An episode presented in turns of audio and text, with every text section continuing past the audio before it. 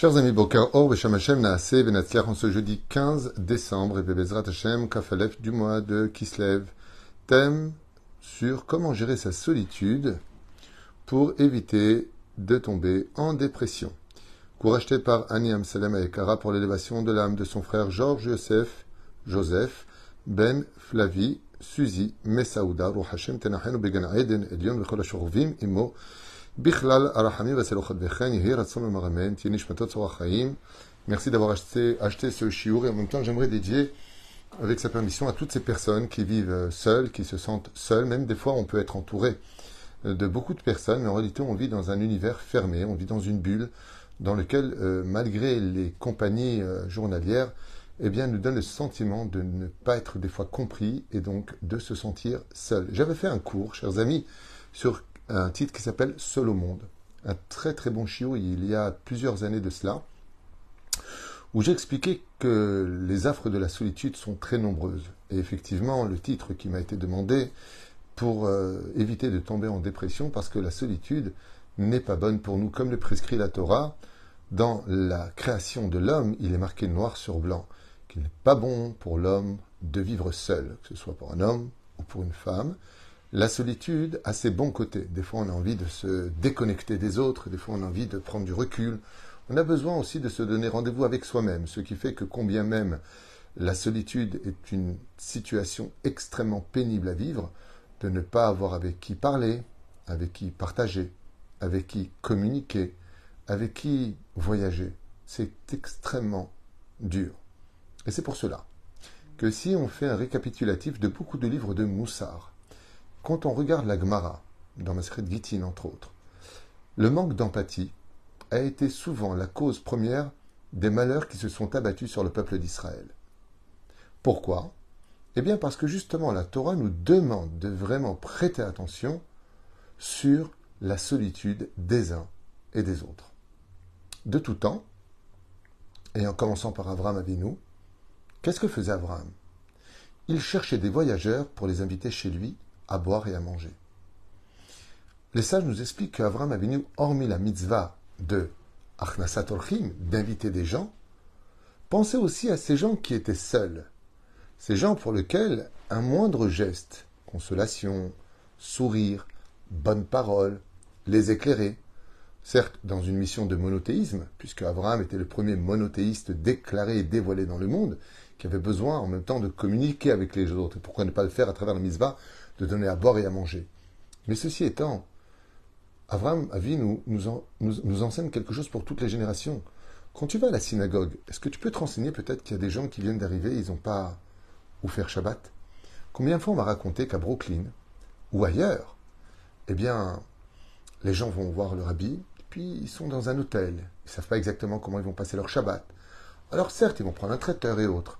Mais en réalité, ça ne se passe pas comme ça parce que il y a des gens qui viennent les voir en disant J'habite juste à côté, venez faire Shabbat à la maison, allez, venez, venez. Ça fait du bien. Ça fait du bien de savoir qu'on a existé. Vous savez, les sans-abri vivent une vie absolument inacceptable. Je pense, il n'y a pas de mots. Dans la chaleur de l'été, dans la froideur de l'hiver, d'être dans des cartons, de manger un jour sur deux peut-être, de s'oublier dans l'alcool, ce sont des moments qui sont inexplicables, en tout cas pour moi, qu'ils soient juifs ou pas. C'est quelque chose qui me... Je ne peux pas. Moi personnellement, c'est quelque chose que je ne peux pas. Des femmes enceintes que tu vois sur des cartons, des, enfants qui vivent euh, non pas dans la précarité, mais dans la rue, totalement démunis de tout. Un jour, il y a beaucoup d'années de cela, alors que j'étais en train d'aider une personne démunie, non pas pour parler de ce que j'ai fait, c'est juste pour apporter une discussion qui a eu lieu. J'ai posé la question donc à une personne qui vivait dans la rue, que j'ai essayé d'aider tant bien que mal. Et je lui ai dit, quelle est la plus dure épreuve que tu vis? Le fait de ne pas manger, de ne pas boire, d'être sale, d'être... Il m'a dit non. C'est malheureux à dire, mais on peut même finir par s'y habituer. Ça veut dire que la rue, en fin de compte, euh, ben, devient tes murs de ta maison, le soleil et la lune deviennent le toit de ta maison. tu finis presque par t'adapter au bout d'un moment ou à un autre. C'est ta vie. Ou tu l'acceptes, ou tu la réfutes. Mais c'est triste. Alors je lui dis, qu'est-ce qu'il y a de plus dur au monde? Et la personne m'a répondu, ce qu'il y a de plus dur au monde, c'est d'être totalement inexistant et transparent regard des autres.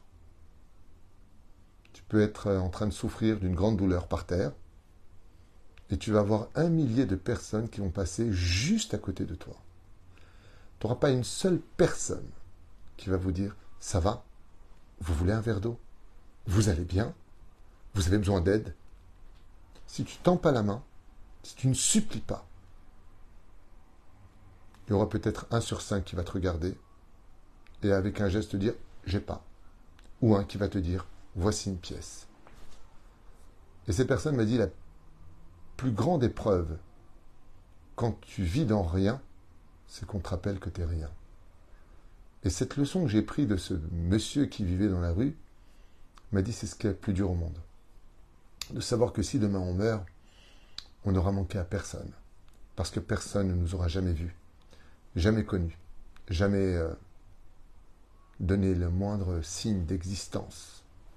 Alors que cette situation ne se vit pas que quand on est à la rue. On peut être dans un somptueux appartement, avec un frigidaire plein, mais on n'a pas d'amis.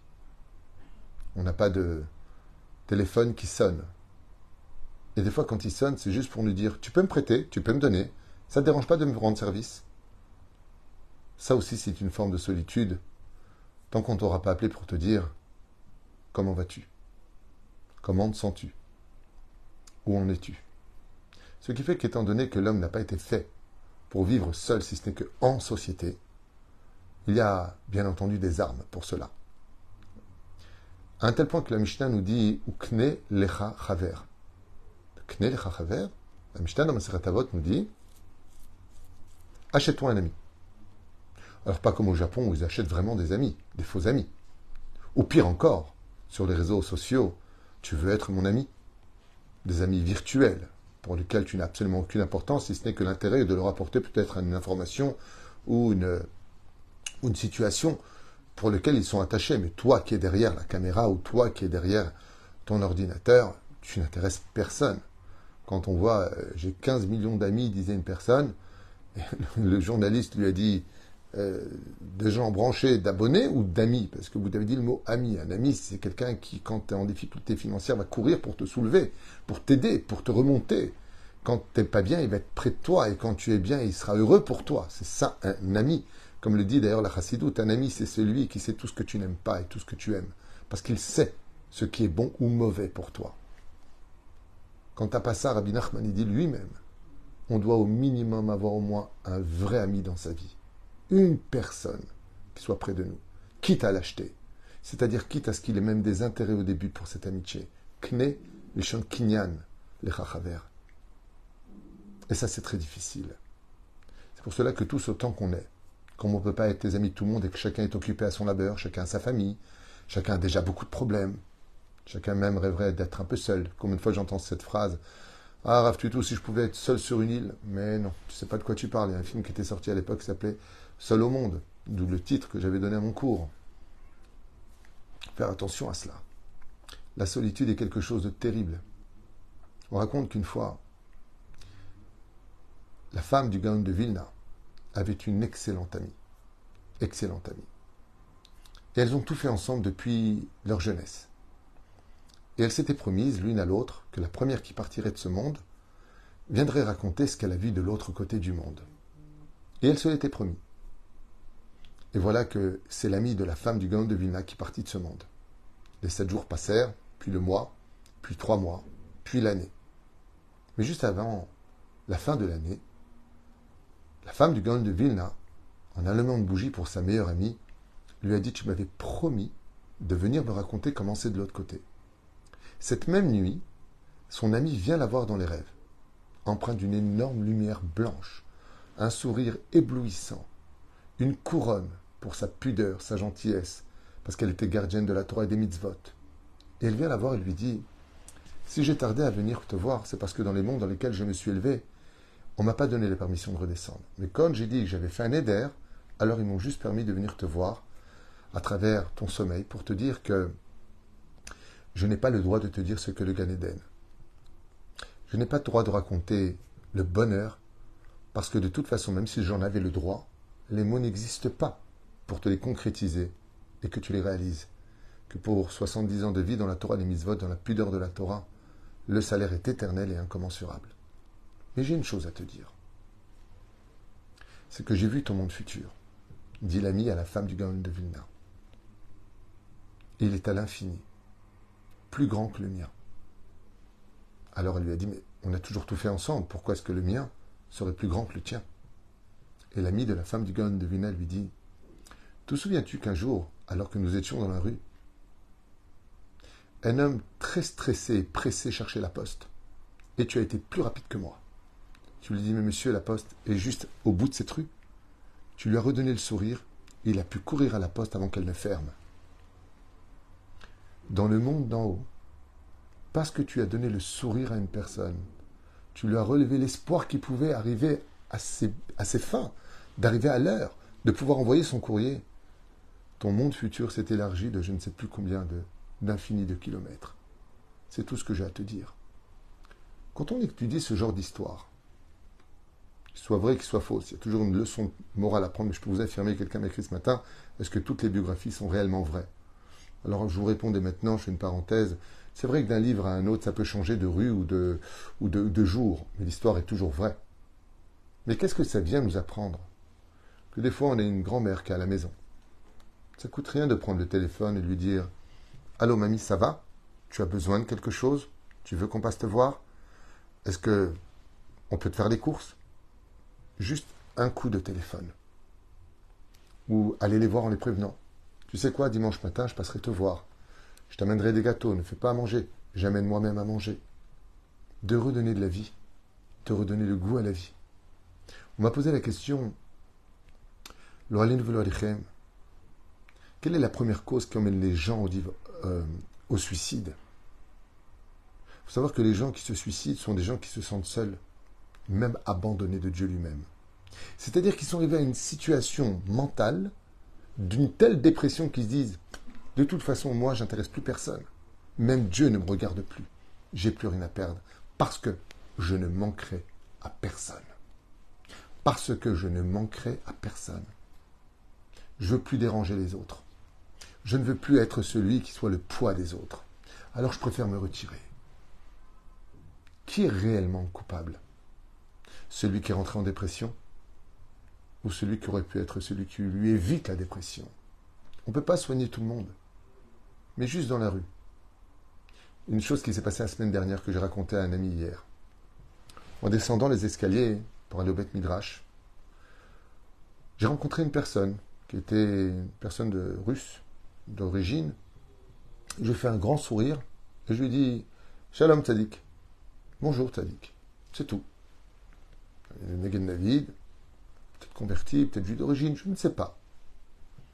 Il m'a regardé comme ça et m'a dit Waouh, Touda Hyper étonné qu'on s'intéresse à lui.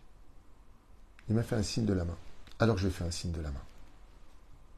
Quand je suis reparti, j'ai ressenti vraiment que pour un tout petit geste, un regard de toi, je t'ai vu, alors je te dis bonjour.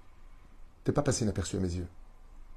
Ben, je lui ai donné le sourire, et ça lui avait vraiment, fait plaisir. Ça coûte pas d'argent. Ça coûte pas de temps. C'est juste que comme je l'ai vu, alors j'ai fait attention à lui. Qu'est-ce qu'on fait maintenant quand on est seul et que c'est un état de fait? Il y a des femmes qui sont divorcées. Les enfants se sont déjà mariés. Il y a des hommes qui ne se sont encore jamais mariés. Leurs parents sont déjà décédés. Qu'est-ce qu'on fait pour éviter cela? La première chose que n'importe quel thérapeute ou psychologue vous dira, ben, c'est de vous occuper. C'est-à-dire que je voudrais vous répondre un peu à la tunisienne, si je peux me permettre. Que j'ai appris de ma maman, que Dieu la bénisse, Moratimi Akdosha Teora. Quand j'étais enfant, il y avait beaucoup de monde à la maison. Et ce qui me surprenait le plus chez ma mère, c'est que rien n'était jamais grave et que s'il manquait par exemple des éléments pour faire à manger pour le nombre de personnes qui attendaient, je disais à ma mère quand j'étais enfant, comment tu vas faire? Elle m'a dit, on fera avec ce qu'il y a. Et elle arrivait avec très peu de choses à faire beaucoup de choses. Et moi, je l'observais. Je la regardais, je passais dans le couloir, je repassais dans le couloir. Et quand j'arrivais sur la table, on n'avait pas l'impression qu'il manquait quoi que ce soit. C'est exactement la recette idéale pour réussir une vie. Quand une fois une personne se retrouverait, comme Yosef Hatzadik, entouré de ses frères, de son père, pas de sa mère parce qu'elle était morte, eh bien c'est parce que Dieu voulait que Yosef Hatzadik le serve, comme l'enseigne cette paracha la semaine, avec un père qu'il aime, des frères qui le haïssent, et puis en fin de compte, il va se retrouver dans un trou. Puis après, il va être vendu. Ensuite, jeté dans la maison de Poutifera. Ensuite, faussement accusé. Et puis jeté dans une prison. Ensuite, il devient roi pendant 80 années et rendra son âme, en ressortant que, par contre, à Pessah, avec les enfants d'Israël, soit plus de 220 ans plus tard. Question qui se pose. Pourquoi être en haut Pourquoi être en bas? Pourquoi être vice-roi du monde? Et puis pourquoi être oublié du monde entier pendant 12 années dans une prison? La réponse de nos sages, de façon générale, dans tous les livres, nous dit parce que des fois, Dieu veut que tu le serves quand tu es très entouré, des fois, il veut que tu le serves quand tu es tout seul. Des fois, Dieu veut que tu le serves quand tu es très riche, puis des fois, il veut te voir comment tu vas le servir quand tu es très pauvre. Dieu te met dans des situations pour des comptes personnels qui le regardent. Il est Dieu, nous sommes des humains. Mais il veut voir comment tu vas le servir. Ce qui fait que quand, comme l'enseigne la chassidoute, tu te retrouves dans une situation où il n'y a pas de lumière, c'est parce que Dieu attend de toi que tu sois la lumière de ta propre obscurité. Donc fais-toi un programme de vie. Le matin, tu écoutes un cours. L'après-midi, tu fais du sport. Le lendemain, tu invites une personne à boire un café avec toi? Si c'est une femme avec une femme, un homme avec un homme, de telle façon à ne pas tomber dans la faute. Mais ce qui est plus important, c'est qu'il faut savoir que l'ennui amène l'homme à tous les défauts de ce monde. L'ennui amène l'homme à la débauche sexuelle. L'ennui amène l'homme à parler du lachonara. L'ennui amène l'homme à faire des choses qu'il n'aurait jamais dû faire, alors occupe-toi. Chers amis, je vous prends encore, comme l'on dit, la vie est une école. Il y a sept ans de cela, de mettre une personne vient me voir. Une femme en l'occurrence prend rendez-vous et elle me dit qu'elle est seule, que ses enfants sont mariés, son mari est parti avec une femme plus jeune qu'elle, et donc il a laissé dans cette situation. Elle a ses entrées, grâce à Dieu, elle n'avait pas de problème spécialement financier, mais sa vie était un enfer manquant d'amour, manquant de, de, compassion, jamais invité. Donc elle me disait, qu'est-ce que je dois faire? Et je lui ai donné une réponse qui l'a un peu dérangée, mais elle m'a dit, c'est vrai, vous avez peut-être pas tort. Je lui ai dit, tu sais, on dit souvent, pourquoi personne m'invite? Et on montre du doigt les gens comme des responsables de cette situation.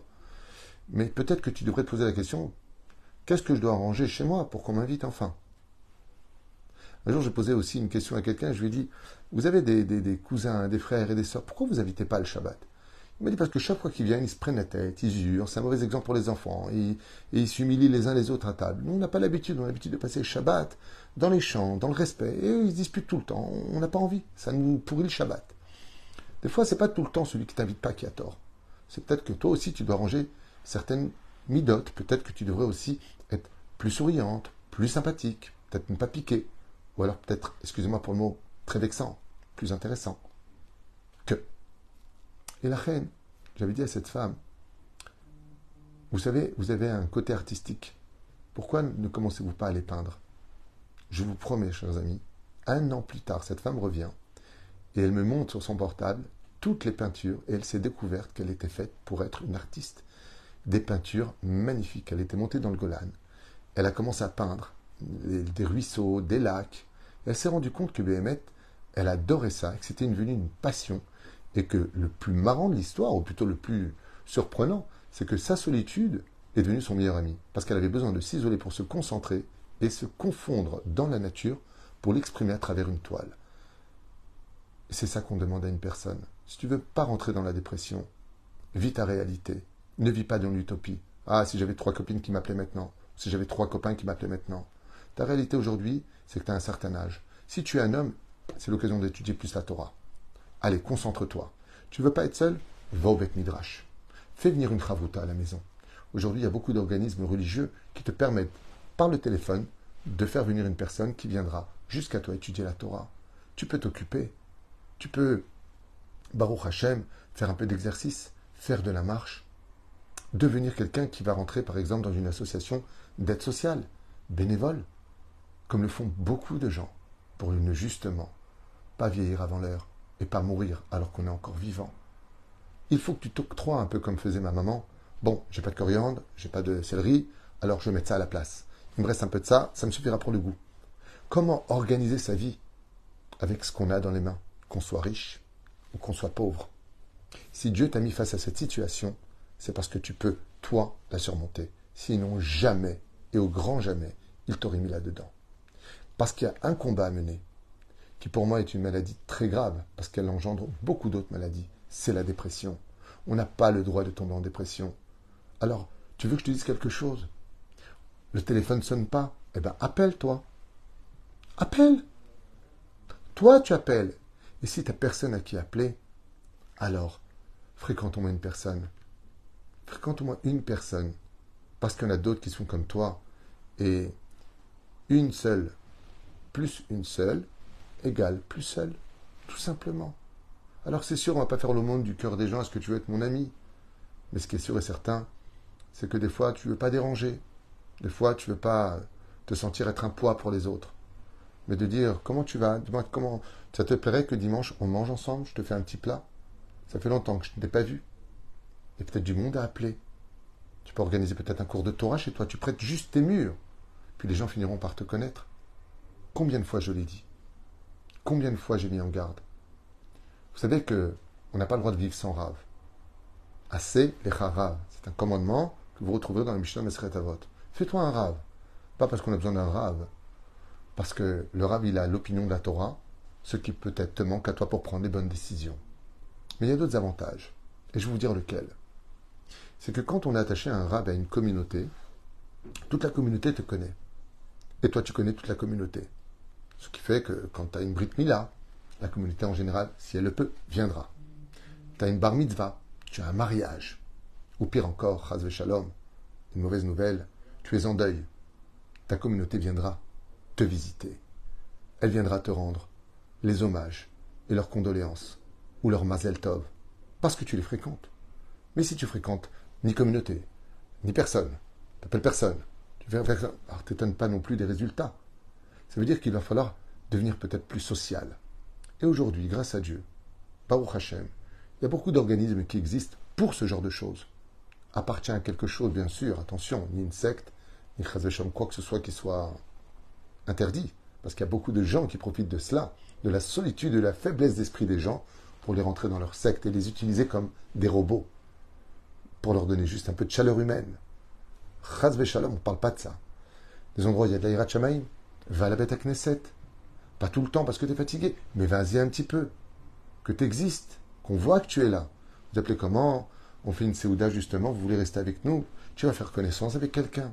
Va t'octroyer le droit d'avoir les armes nécessaires pour te faire au moins des copains, des amis, des gens qui te connaissent. Sinon, tu n'y arriveras pas. Si tu penses qu'on va les taper jusqu'à ta porte pour te tenir à la jambe, à te demander tous les jours comment ça va, il n'y a pas beaucoup de Baal Tov, il n'y a pas beaucoup de Rabbi Nachman, il n'y a pas beaucoup de Rabbi Lubavitch, il n'y a pas beaucoup de Ador. C'est très difficile. C'est très difficile parce que d'abord les gens sont occupés. Deuxièmement, qu'est-ce qu'ils vont te raconter? Troisièmement, tu peux leur porter aussi la, la rasera, la, la, parce que ta vie a été très dure. Il faut partager. Il faut donner. Mais pour qu'on te voie, n'hésite pas aussi d'exister. À partir du moment où Bezrat Hashem, tu commences à exister pour toi, alors on te verra plus pour les autres. Mais si toi-même tu t'es abandonné dans la dépression, pourquoi tu veux que les autres te fréquentent alors qu'eux-mêmes ont un, sac de cailloux assez lourd sur les épaules? Des épreuves qui sont déjà très difficiles. Ils n'auront pas envie d'en avoir plus en t'écoutant. Et la reine, comme je l'ai dit ce matin dans mon chiour, avec l'aide d'Hachem, si tu veux qu'on te voie, est-ce que toi d'abord tu te vois? Si tu te vis comme un umlal, comme quelqu'un d'inintéressant, de transparent, d'inexistant, tu t'es toi-même oublié. Pourquoi tu voudrais que les autres te vois. Si tu veux pas entrer en dépression, fais-toi un programme de vie. Va fréquenter si on ne vient pas te fréquenter. Prends ton téléphone et appelle s'il ne sonne pas. Et si tu n'as personne à appeler, alors va fréquenter. Qui de droit? Va dans le Beth Knesset, poses des questions de Torah, tu regardes le cours, tu demandes à une telle chose, c'est un cours de rabbinite, va à des cours, bouge, va peindre, va faire du sport, rentre dans une association de, volontariat pour le bien-être des autres. Fais quelque chose de ta vie. Vous savez pourquoi? Parce que si tu estimes que ta vie à toi, elle s'est terminée, peut-être. Mais si tu vis pour les autres, tu seras comme le chamash de la menorah. C'est vrai qu'il ne sert pas vraiment à grand-chose dans l'allumage des bougies. Mais vous savez pourquoi Dieu l'a mis au-dessus des autres? Parce que le shamash, cette bougie supérieure qui sert à allumer les autres bougies, comme elle ne peut pas exister pour elle-même, elle s'est mise à exister pour les autres. Alors Dieu l'a mis au-dessus de tous. Et n'oubliez pas, bien entendu, qu'il y a les couloirs de la dépression, d'aller voir un thérapeute, de, se soigner, de prendre aussi des calmants s'il le faut, de voilà. Il y a aussi les, côtés thérapeutiques qu'on ne peut pas ignorer, bien sûr. Il y a beaucoup de gens qui sont très compétents dans ce domaine que vous pourriez aller voir. Et ce qui est certain, c'est que tout est dans la tête. Et si je décide de me reprendre un petit peu en main, eh bien, je dirais goodbye à la dépression et Baruch au soleil de ma propre vie, puisque personne n'a existé pour moi. Moi, je ne m'oublierai pas.